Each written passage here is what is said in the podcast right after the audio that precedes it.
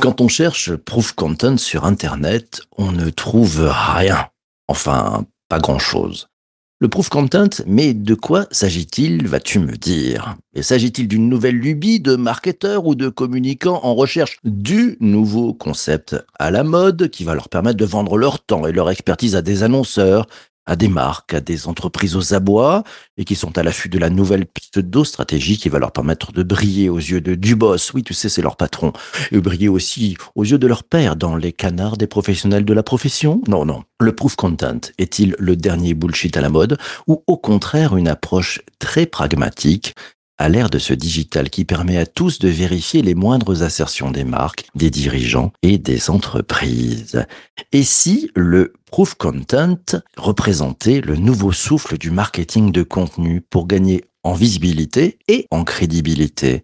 Et si le proof content était une excellente façon pour les marques de tourner le dos au greenwashing, à la langue de bois et autres bullshit bien enrobés dans des éléments de langage trop travaillés? Et si le proof content sonnait le glas de ceux qui ne nous racontent que des histoires, des balivernes et des galéjades, mais si ce proof content ouvrait la voie à une approche des contenus basés sur des preuves, des preuves et encore des preuves. Et si, grâce au proof content, le pipotron disparaissait du storytelling pour que l'on parle enfin d'histoires vraies? Pour bien comprendre ce qui se cache derrière le proof content, l'invité de cet épisode du podcast est Nicolas Huberman, le CEO et fondateur de l'agence Story for Brands. Bonjour Nicolas. Bonjour PPC. Je suis très heureux de t'accueillir ce matin. Tu nous as développé un sujet magnifique, le proof content. J'aimerais que tu nous en expliques quels en sont ou quel est le principal enjeu derrière le proof content. Merci beaucoup euh, pour l'invitation. Merci à toutes les personnes qui écoutent euh, et merci pour cette question.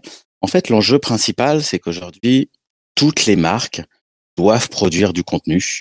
Et comme elles doivent en produire, elles en produisent beaucoup. Et donc, il y a beaucoup, beaucoup trop de contenu en circulation. Et donc, bah, le, le vrai enjeu, c'est euh, pour une marque d'émerger, c'est pour une marque de pousser euh, la préférence de marque. Et pour ça, euh, bah, il faut que bah, les contenus intéressent euh, les cibles de, de la marque euh, et derrière euh, puissent être intéressantes pour pour les, les différents clients, prospects ou autres. D'accord. Donc l'expérience euh, finalement des, utilisateurs, de ceux qui vont consommer ces histoires. Tu t'y prends comment euh, avec tes clients pour pour les amener à adopter une, stratégie de proof content? Mmh, Déjà, euh, donc moi j'ai lancé Story for Brands, qui est un, une agence de brand content pour accompagner les marques à mieux définir qui elles sont, à mieux raconter leur histoire. Quand, quand je dis ça, ça fait peut-être un peu bateau, mais c'est plus de de trouver en fait les euh, les points, les, les points de différenciation, euh, les, euh, les informations spécifiques qui va permettre à une marque de se différencier par rapport à son concurrent. Et donc par rapport à ça, euh, ben, on étudie beaucoup ce qu'elles font, puisqu'aujourd'hui, je parlais, il y avait énormément de contenu en circulation, mais aujourd'hui, une marque produit du contenu pour les réseaux sociaux, produit du contenu pour pour euh, son site internet, produit du contenu pour euh, les équipes euh, sales pour qu'elles puissent toucher leurs prospects. Les départements RH produisent également du contenu pour faire venir les meilleurs talents chez chez eux. Aujourd'hui, il y a des gros services autour de la responsabilité sociétale des entreprises qui, elles aussi, produisent des choses pour expliquer un petit peu tous leurs engagements. Et donc, il y a énormément de contenu et parfois, c'est on va dire assez souvent, il y a une perte de cohérence entre tous ces contenus qui sont produits et le consommateur, euh, le prospect, euh, euh, le futur collaborateur est un petit peu perdu avec tout ça. Et donc, on fait un, une sorte d'état des lieux avec la marque sur tout ce qu'elle a en stock, tout ce qu'elle produit déjà, et on essaye de voir si le storytelling qu'elle a mis en place, euh, bah, est-ce que c'est euh, la bonne méthode de, communication? Euh, Le storytelling, je rappelle, c'est euh, l'art de raconter des histoires, c'est de se baser sur sur un une narration d'un récit et c'est de, de pousser bah, des émotions, d'essayer de séduire et d'essayer de convaincre des gens. le truc, c'est qu'aujourd'hui, bah, les marques, elles ont compris ce fonctionnement, mais également euh, les, les, les prospects, euh, les clients. Et donc, bah, elles sont tellement sollicitées qu'aujourd'hui, il faut faire, euh, il faut faire la différence. Donc, si je comprends bien, tu donc adoptes les, les, les mêmes stratégies de storytelling, mais tu viens rajouter une couche supplémentaire. C'est le marketing de la preuve, c'est ça, à, à tous les étages? Exactement. C'est-à-dire que en plus, par rapport à tous les événements euh, euh, qu'on a pu euh, vivre ces deux dernières années, avec avec une visibilité assez courte sur sur la vie de, de tous les jours, bah, les consommateurs qui sont déjà aujourd'hui très habitués à du storytelling ont besoin qu'on leur apporte la preuve de ce qu'on raconte. Aujourd'hui, euh, lorsqu'une marque produit du contenu, bah derrière, il y a des prospects, il y a des, il y a des consommateurs qui disent bah c'est pas crédible en fait, c'est encore de la pub, c'est euh, c'est trop fake. Et donc bah il faut aujourd'hui aider les marques parce qu'elles peinent aujourd'hui à produire des vidéos qui qui résonnent vraiment avec leurs audiences, mais surtout qui qui apportent des vérités sur ce qu'elles font. Voilà, et ce qu'elles font vraiment. C'est de la preuve, c'est prouvable, les choses sont vérifiables, on peut tous devenir fact-checker pour voir si la marque nous pipote ou ne pipote pas. Et c'est vrai qu'on voit que les nouvelles générations ont quand même développé un, sens assez fort hein, de détection du, de l'éventuel pipotron. Je rebondis sur la question de Jean-Emmanuel, euh, et on reparle de cette infobésité. Tu nous parlais de l'infobésité sur les, voilà, des différentes marques communiquent, mais aussi l'infobésité en interne. Euh, Jean-Emmanuel, se pose une autre question. Avec cette infobésité, comment on fait pour émerger quand on est une marque et qu'on a du contenu basé sur du proof content? Alors moi, ce que je dis toujours, c'est qu'il faut euh, euh, travailler la stratégie. Voilà, donc c'est euh, la, la, stratégie de contenu et la stratégie éditoriale.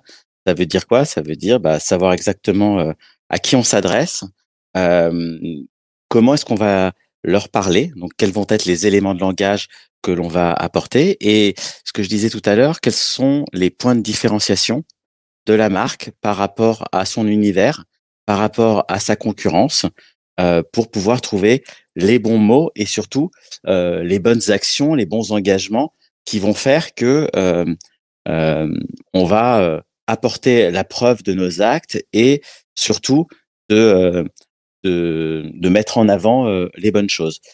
Et par rapport à cette histoire d'infobésité, de, de trop de contenu, bah moi ma remarque également, c'est de aussi de se poser, de se dire bah voilà, on sait parler à la cible. Euh, maintenant, on n'est pas obligé de produire beaucoup de contenu, donc essayer de, de j'ai envie de dire, de, de, se rationner en termes de production de contenu, mais faire des choses de qualité. Euh, quand je dis de qualité, euh, euh, c'est de qualité éditoriale euh, et des choses parfois peut-être un petit peu plus euh, plus long que ce qu'on a pu voir ces dernières années se développer avec avec le snack content et plein de petits contenus à foison, à gogo, comme on comme on veut quoi. Donc, Donc euh, le, le, le, moins est, l'ami du bien, en fait. C'est ça, si j'entends bien. faites-en oui. moins, mais faites-en mieux, c'est ça? Exactement, parce qu'on va pousser la qualité de, de ces contenus, euh, que ce soit dans la technicité euh, ou autre, mais également dans euh, la qualité éditoriale. Ce qu'on va raconter, on va être encore plus proche des attentes des, euh, des, euh, des, clients de ces marques. et puis aussi, on va aussi trouver des angles des angles très différents de ce que de ce qu'on peut faire aujourd'hui. On voit que lorsque euh, une startup, lorsqu'elle communique et qu'elle produit des contenus vidéo, bah en fait, euh, on, on, voit que bah, les contenus sont très très proches, se ressemblent un peu euh, euh tous. Lorsque ces ces entités font des des vidéos corporate, bah, c'est comment est-ce qu'on va pouvoir se différencier avec un format différent, avec des des des styles aussi de tonalité différents et voilà, c'est un petit peu tout ça qui euh, euh, qui doivent être intégrés dans une stratégie et derrière qui doivent être déclinés euh, en contenu. On a, voilà, moi j'ai un parcours, euh, j'ai démarré euh, dans les médias et et on, on, aide un petit peu les marques à se comporter comme un média avec avec différentes typologies de contenu, différents formats qui vont s'adresser à différentes cibles. Si on prend le milieu de la télé, un, une émission comme comme TPMP par exemple, comme quotidien ou comme une interview sur BFM, ça reste un contenu vidéo, mais avec un format et une tonalité totalement différente. Et, euh, et on, on va pas s'adresser aux, mêmes personnes. Dans les différents outils qui, ont émergé depuis quelques années, on, a le live, puis on a le live conversationnel, qui est, quand même un, élément qui est, vraiment un, un endroit de preuve, hein, c'est-à-dire où on est en live, donc c'est toujours compliqué le live. Et puis il y a les questions et les commentaires des, participants on, on s'aperçoit quand même que les marques sont pas super à l'aise avec ce, ce type d'outils. Un peu, un peu, un peu peur. On sait jamais. On pourrait nous poser des questions sur lesquelles on n'est pas à l'aise. Tu réagis comment, toi, qui conseilles les marques sur du proof content? Il faut en faire du live conversationnel? Je, oui, je les pousse à faire du live. Euh, après, je les pousse à faire du live préparé. C'est-à-dire que euh, on prépare euh, les questions qui fâchent, on prépare euh, les tout, tout, ce qui peut euh, poser problème euh, à une marque euh, sur des sujets sur lesquels elle n'a pas forcément envie de répondre ou où il y a des choses un petit peu floues. Mais oui, bien évidemment, j'encourage euh, mes clients à créer à créer des contenus live, de les diffuser et surtout de récupérer la matière bien en amont auprès auprès de leurs cibles, savoir quels vont être vraiment les sujets qui vont qui vont apporter et qui vont être intéressantes pour pour elles et de vraiment faire participer aussi euh, euh, l'audience. Alors, euh, on a vu beaucoup de, de contenu UGC donc créé par par les clients, par les fans d'une marque, etc. Ça, c'est des choses qui vont apporter de, de la preuve parce qu'elles sont pas euh, guillemets euh, téléguidées euh, par une marque, même si la folie de de l'influence marketing a fait que bah voilà il y a, y a euh, aussi des contenus qui peuvent être créés par des euh, par des influenceurs et pas forcément euh, apporter de la valeur et en tout cas une valeur de preuve à une marque.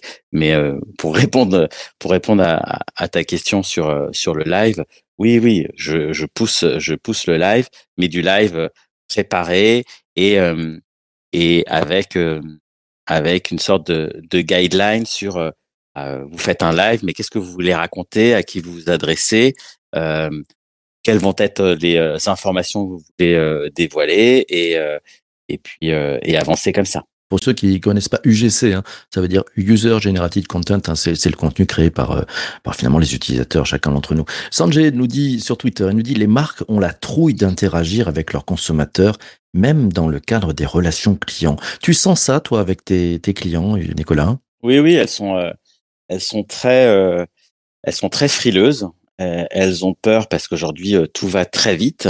Euh, donc, bah, elles ont peur du bad buzz. elles ont peur que que ça soit pas entendu.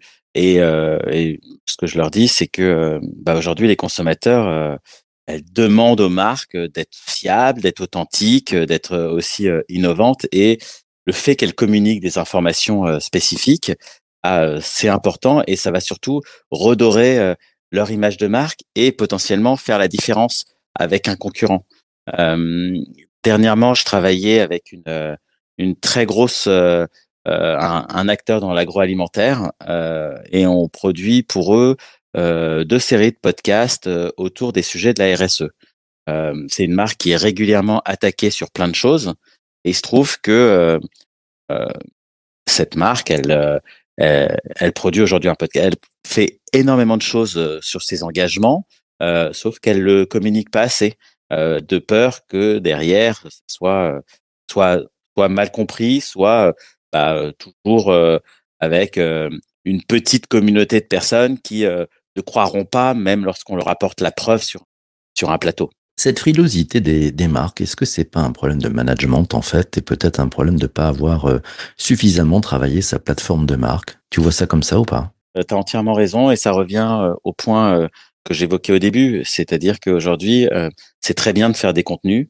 Il y a plein de styles de formats différents, mais derrière, faut que ça soit vraiment aligné à une stratégie, à une stratégie de marque, mais également à une stratégie de contenu et une stratégie éditoriale.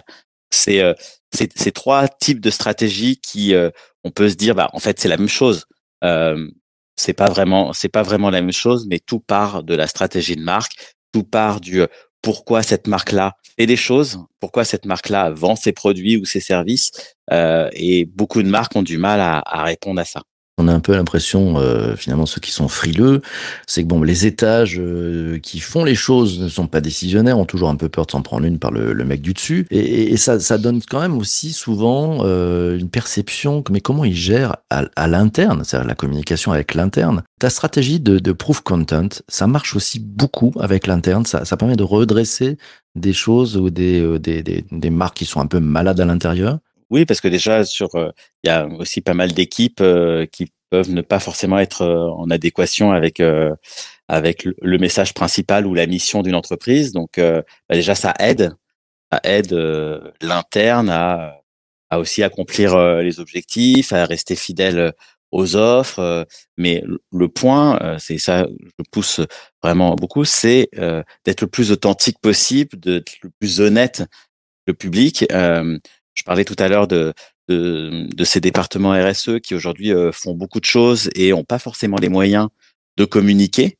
Euh, et, elles essayent et, euh, ces équipes-là, bah, à un moment donné, il faut qu'elles, il faut qu'elles puissent dire les choses de ce qu'elles font, faire intervenir des gens du quotidien, donc justement des gens qui font, pour pouvoir expliquer aux gens, on va pas, on va pas changer forcément euh, la planète avec euh, avec nos actions, mais on, on prend euh, ces actions-là par le par par tel angle et on fait des choses.